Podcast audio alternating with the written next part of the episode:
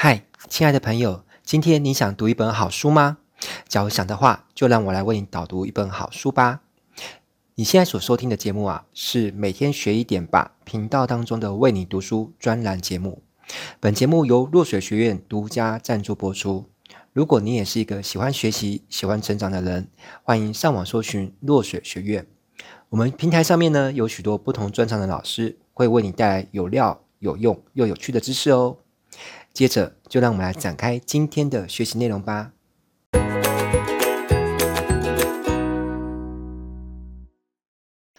各位观众，大家好，今天要来跟大家分享的读书心得呢，是罗伯特清崎所出的一本新书，叫做《富爸爸赚钱时刻》。好，那我是威廉，我跟大家来分享一下我读这本书的读书心得。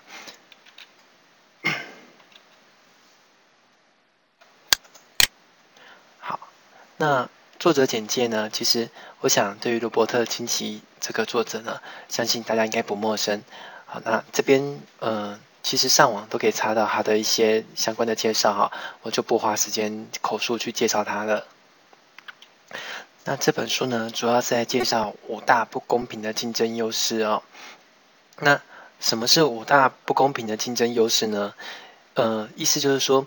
有些人他赚钱就是能够赚得比较轻松，能够赚到比较大笔的金钱，甚至是享受比较低的费的那个税税率哦。那这些人为什么可以赚这么多钱？那而且还反而更轻松，又能够缴比较少的税呢？其实是来自于五个不公平的竞争优势哦。这五个不公平的竞争优势分别是知识、税负、债务、风险与补助。好，那。其实这五个不公平的优势都不是先天的，意思是说，不是一个人生下来就一定可以拥有这些。那反过来就是说，这五个不公平的竞争优势是可以靠后天努力去拥有的。哦，所以这这本书当中就会介绍到说，一个人如何去拥有这五项不公平的竞争优势。所以，如果你原本没有这个优势的，如果你愿意努力去学习的话，其实你也可以去拥有这些优势。好，那以下是我做的精华摘要哈。这本书的起头呢，提到一个故事哦，就是，呃，在有一些地方呢，就是他要去抓猴子的时候，他会在树洞里面去放一些，呃，就是猴子会喜欢吃的东西。那猴子会伸手进去树洞里面去抓住那些东西，可是他的手在空的时候进去是伸得进去的，但抓东西之后拳头变大了就出不来。那猴子又舍不得放开那些东西，好，那所以猴子就会卡在树洞里面，呃，跟应该是说更精准说，他的手被固定在树洞上，那猎人们就可以去抓猴子了。那这个故事呢，就是比喻说，其实人类有时候会跟猴子一样，会为了抓住某样东西而失去更宝贵的东西，比如说呢，为了抓住一份稳定的工作而失去了自由。关键的十年。呃，罗伯特预言说，接下来的十年哈，也就是二零一零年到二零二零年之间，会证明这是人类历史上变化最激烈的十年。有庞大的人口会从中产阶级而变得贫穷，那有少数富有的人则会变得更富有。其实这一点呢，呃，在大前研一的 N 型社会当中，其实也是这样预言的哈。有些国家的退休金制度将会无法兑现哈，即将退休的人会领不到退休金，而还没有退休的人得付出更高的退休，呃，更更正，还没退休的人得付出更高的税金。有许多的公家机会将会流失，呃，有许多的工作机会将会流失哈，这其中甚至包含公务员的工作，甚至都可能不再是铁饭碗了。未来的十年呢，有着更多的机会可以用很低的门槛就能致富。但这些机会并不属于那些不具备财务教育的人。好，那威廉这里就是我呢，呃，我这边自己加一段转述，就是说，我想罗伯特先生他是把财务教育那概括了商业知识、创业能力等等综合统称财务教育哦。所以，呃，这里所谓的一个财务教育，它并不是一般可能我们所认知的，就是可能跟理财啊、会计那些，呃，就是属于只属于这个范围内的东西才称之为财务教育。那美国的现况，我们来看一下美国现况哈。在二零一零年，美国国债高达十四兆，如果再加上社会福利及医疗保障的这些未来的应付账款哈，那等于欠了一百零七兆而这是美金哦。那在这种情况之下呢，罗伯特认为美国有可能哈会有三种结果：第一是宣告破产，第二是提高税收，三是印更多的美钞。那这会加速通货膨胀。那其实这值得想一想，这跟你有什么关系哈？虽然我们不是美国人，我们也不住在美国，但请不要以为这些事情会跟我们没有关系。事实上，我们现在是处于一个全球经济联动的一个时代，所以。像美国一个这么大的经济体，如果它发生了一些很大的变化，跟我们的生活、工作、事业都是有息息相关的。那再来看中国的现况哈，未来十年呢，罗伯特他预言中国的经济会持续成长，但是也由于经济的繁荣会加深中国呃有钱人跟穷人之间的差距与矛盾。关于教育，世界改变得太快，而教育又改变得太慢。有些知识呢，到了学校系统已经过时了。目前的教育系统是训练出好的资源的一种系统。哦，夸虎普鲁士。呃，在之前罗伯特的其他的著作当中有提到关于普鲁士的的一个训练模式哦。好，那在这种教育系统当中，很多重要的能力呢，比如说财务教育、销售、创业，并未规划进入学校教育里面，却反而安置了很多学习。了一辈子也可能用不到的东西哈，就像最近呃，应该说前一阵子台湾很流行的一部电影叫做《那一年我们一起追的女孩》，电影里面就提到 log 这个东西。其实很多人学完了 log，也就是微积分，其实之后用不到，可能对他生活也没什么影响。可是在学习阶段却花了好大的精力去学这些东西。好，那作者罗伯特先生呢，他质疑，呃，是否我们的教育系统有某种阴谋的影响哦？呃，他这边所指的阴谋，就是说，是不是在呃某个有利的力量的影响之下，让我们的教育系统是故意被设计成，只是训练出这些好的员工，而且是花了大量的精力跟学习的一个热度去学习一些他呃一可能很少用到的东西，那影响一个人他没有一个更高的一个自主权去争取他想要的生活。好，那但这个阴谋是否是真的？嗯，目前呃，我个人没有证实，我只是转达书中我所看到一些重点。好，OK，那有些人他觉得说，那现在既然世界的一个状况变这样，那是否回到学校再修个学位，是否能够解决问题呢？其实也未必能够解决问题哦。教育对于致富依然是非常重要的，但是要解决财务问题呢，需要的是更多非传统的教育。这些非传统的教育呢，包括了比如说一些的培训课程、书籍、有声书、演讲的影片、网络资讯、教练、专业顾问、智囊团等等。为什么要努力不断的学习呢？富爸爸说，如果你不学得聪明一点，你过世之后呢，你辛苦赚来的钱一大部分会被政府拿走。在股市崩盘的时候呢，你的股票经纪人也不会把你的损失的钱还给你。如果你不学得聪明一点，一场意外或疾病就可能让你倾家荡产；如果你不够聪明，一场官司就可能让你把辛苦赚来的钱统统拿走。所以在你发财之前呢，要先学会如何保护它。致富的重要公式：富爸爸说，把四栋绿色的房子换成一栋红色的旅馆。呃，也就是说，从小做起，大胆梦想，不要因为一开始的现金流不大就降温了。好，这边夸我的部分是威廉自己的一个注记啊。好，那威廉的理解呢是说，房子代表是能够帮助你不断创造现金流，也就是能够产生一个自动，也可以说是被动收入的一个系统。要不断创造这样的系统，并且优化它，并且把小的现金流的能量汇整成一个更大的现金流系统。那为什么要这么做呢？好，我这边自己加的一个揣测是说，当你把很多不同的小现金流汇整成一个更大的现金流，会比较好管理。毕竟管理一个大的总比分散去管理很多个小的来的方便。而且通常一个大的收益比较高的，你可以专注它是一个投资报酬率比较好的项目，而不是去分散去管理很多投资报酬率相对比较低的项目。好，买下任何房地产之前哈，要先确定当地有强劲的就业机会。最好是租给上班族的，因为上班族相对的是稳定一些。好，那也要学习要如何让别人不断的拿钱给你哦。在这边，呃，威廉的理解是说，要创造现金流，像鲁伯特先生他自己主要的事业是透过房地产。那由于威廉自己还有从事业别的生意，所以在我的一些研究跟学习探索的过程当中，其实有发现别的生意可以产生类似的效果。好，每一种教育都能够帮助别人，让受这种教育的人呢，成为具备某一种资格、能力与身份的人。一九七三年，作者致力于学习三样能力：第一是如何利用债务来投资，也就是财务杠杆；第二呢是提升自己的销售能力；第三是节税。富爸爸建议罗伯特学会销售、投资不动产与配合市场的趋势来做投资。关于金钱的旧思维，哦，有些人他的脑袋当中会有这些想法，而这些想法其实会是阻碍你变成有钱人的一些想法。呃，第一个想法就是，我觉得我永远都不会变成有钱人，或是心里面有个潜意识在想说，我大概一个月就是能够赚多少钱。第二个想法是他觉得有钱人都很贪婪，就有钱都是坏人。那当然，你觉得有钱人都是不好的人的时候，你自然就不会去成为那样子的人。好，第三，呃，我宁可过得很快乐，也不愿意变成有钱人。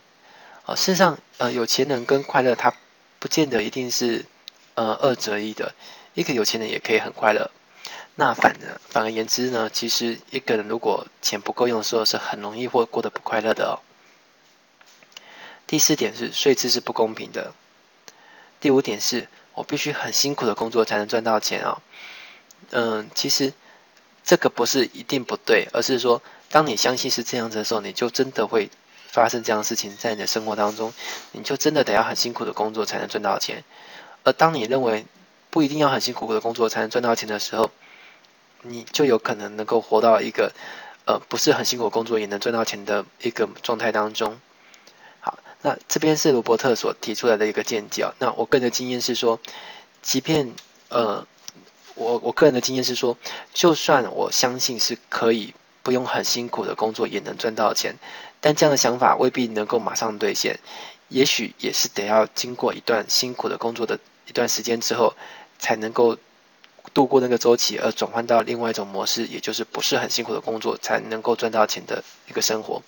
好，它未必是。那个一旧可成的哈，好，那再来就是说，投资一定要很高的风险。事实上，如果你真的很完全的清楚掌握了你所投资的事情的相关的讯息跟情报，投资不论是投资在财务上面，就是投资呃有价证券，或是投资在创业上，风险不见得是很高的哦。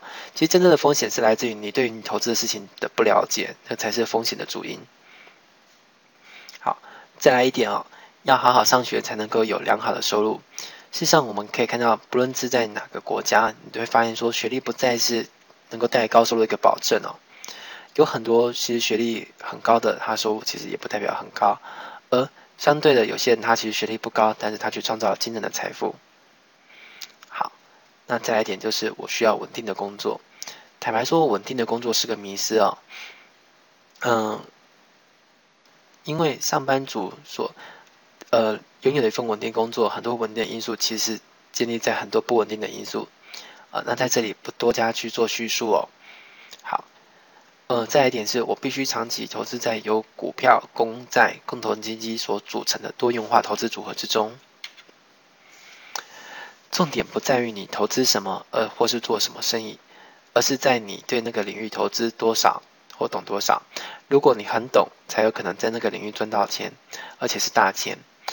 如果你对你投资的领域或是所做的生意并不是很懂，那即便那个领域已经有很多人赚钱了，你去做还是不会赚钱，还有可能赔一堆钱。那我在这边分享我的一个个人的一个小故事哦，在我创业的那个时期，我在没有什么本钱的情况之下去开创一个事业，而且赚了一笔小钱。那其实我有朋友跟我做一模一样的生意啊，呃，他经过一段时间之后，他却赔了一点小钱。所以，我做一样的生意，并不代表都是一样会赚钱的。关键在于说你用什么模式，还有你对那行业等懂多少。四个象限的人哈，这本这个概念在第一本书《富爸爸穷爸爸》当中就已经有提到了。好，那但是因为这个观念很重要，所以在这本书还是再提了一次啊。有四种人。呃，一个是 E，E 代表是员工，呃，第二个是 S，代表小企业或自由业者，呃，类似像医生哦，或者是律师啊、那种个人事务所、个人诊所的那种模式，其实就属于这个象限啊、哦。好，那 B 是代表大型企业，也就是有五百位以上的员工的企业。那 I 是代表投资者。好，那你要如何去改变你在象限中的位置呢？比如说，如果你在原本在一象限，你想移到其他的三个象限的人，有几个重点哦。第一就是改变你的价值观，呃，就是改变你的想法跟心态。第二，改变你的用词习惯哦。那呃，接下来这底下几点是我自己补充的，而不是书里面提到的。第三是改变你接触的人。第四是改变你阅读的习惯，第五是改变你的目标设定。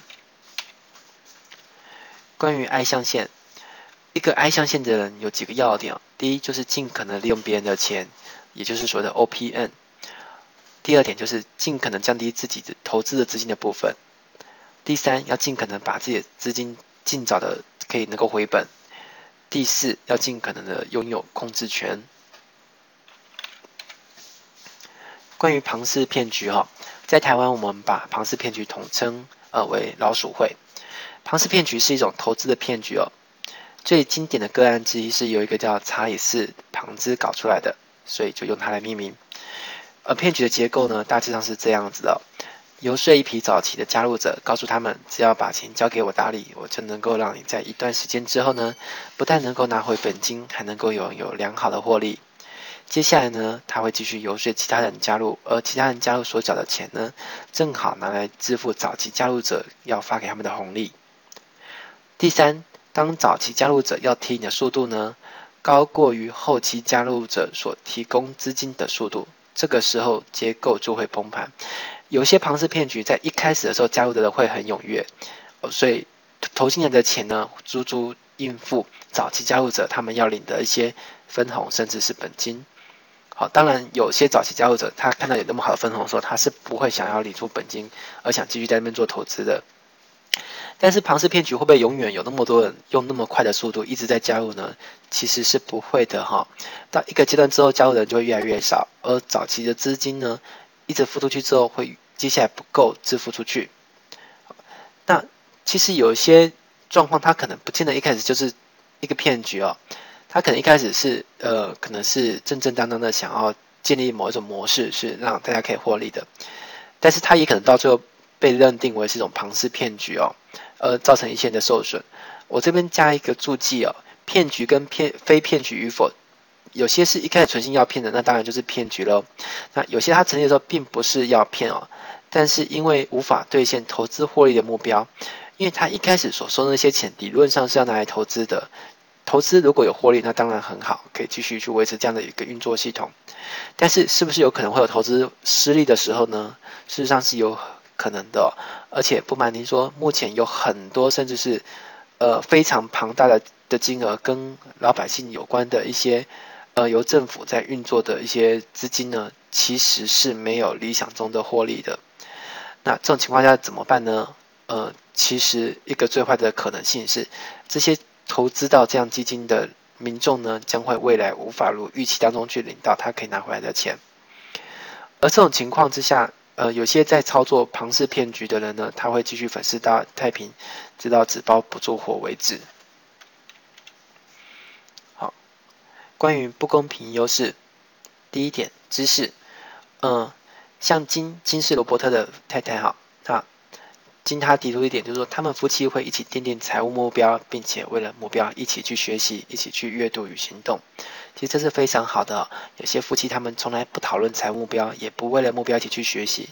那这样的一个夫妻组合呢，相对他们在财务上面的一个进化成长都会是比较慢，甚至是永远不成长的。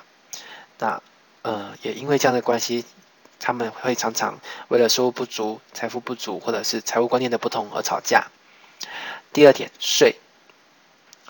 为钱工作的人，收入较低的人呢，往往比那些让钱为他工作，也就是收入更高的人缴更多的税。仔细想想，这其实是呃蛮不可思议又蛮不公平，但事实上就是这样子哦。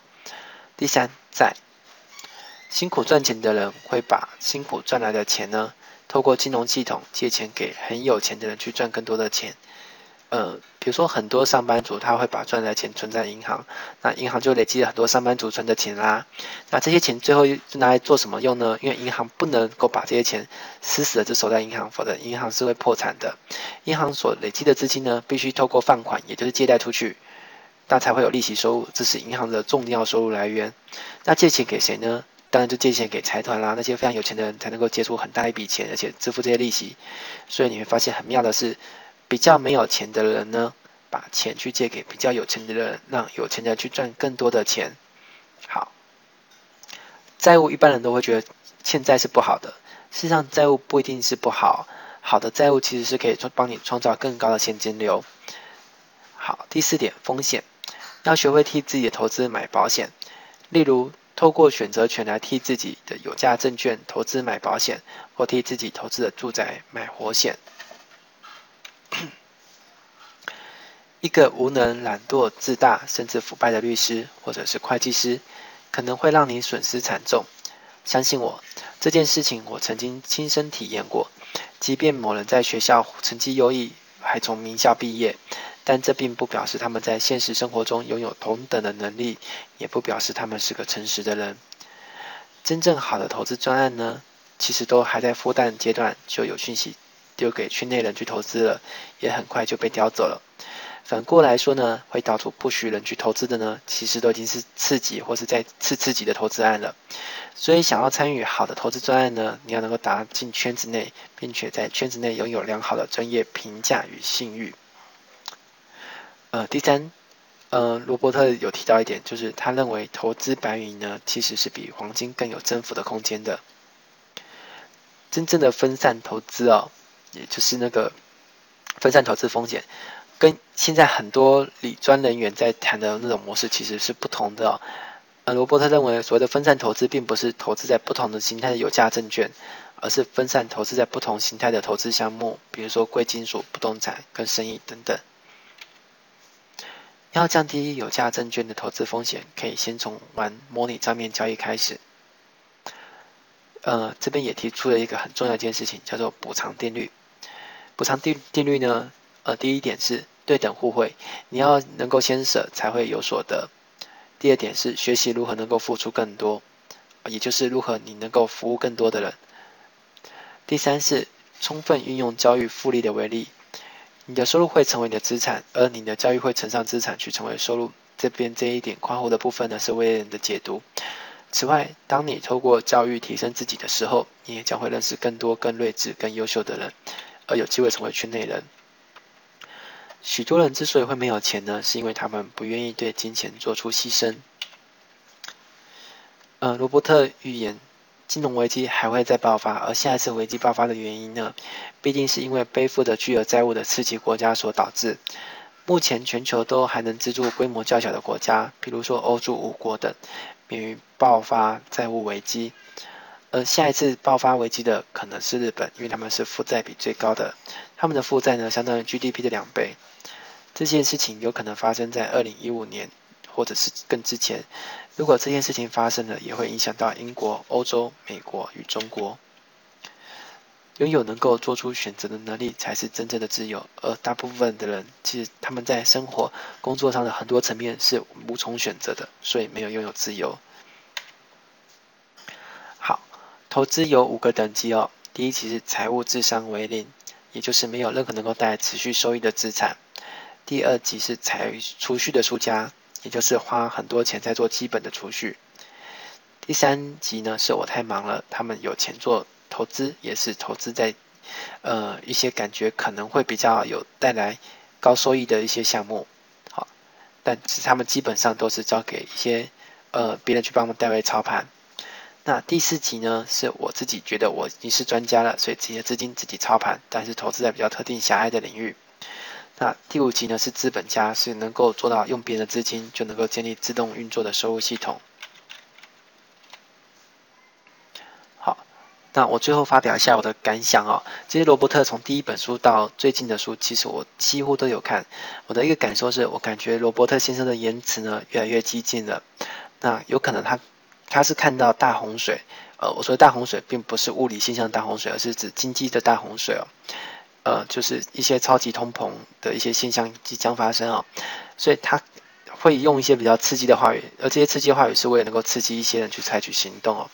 当然，我想也许会有些人看到他这些言论会感到嗯不愉快、不舒服，但我相信罗伯特先生是善意的，嗯。还有在看这本书的时候，我有一个想法，就是说我发现其实罗伯特能够致富哦，除了遇到富爸爸，我觉得有个很重要的因素，甚至我觉得这个重要的因素是比他遇到富爸爸还要更重要的，那就是遇到他的配偶。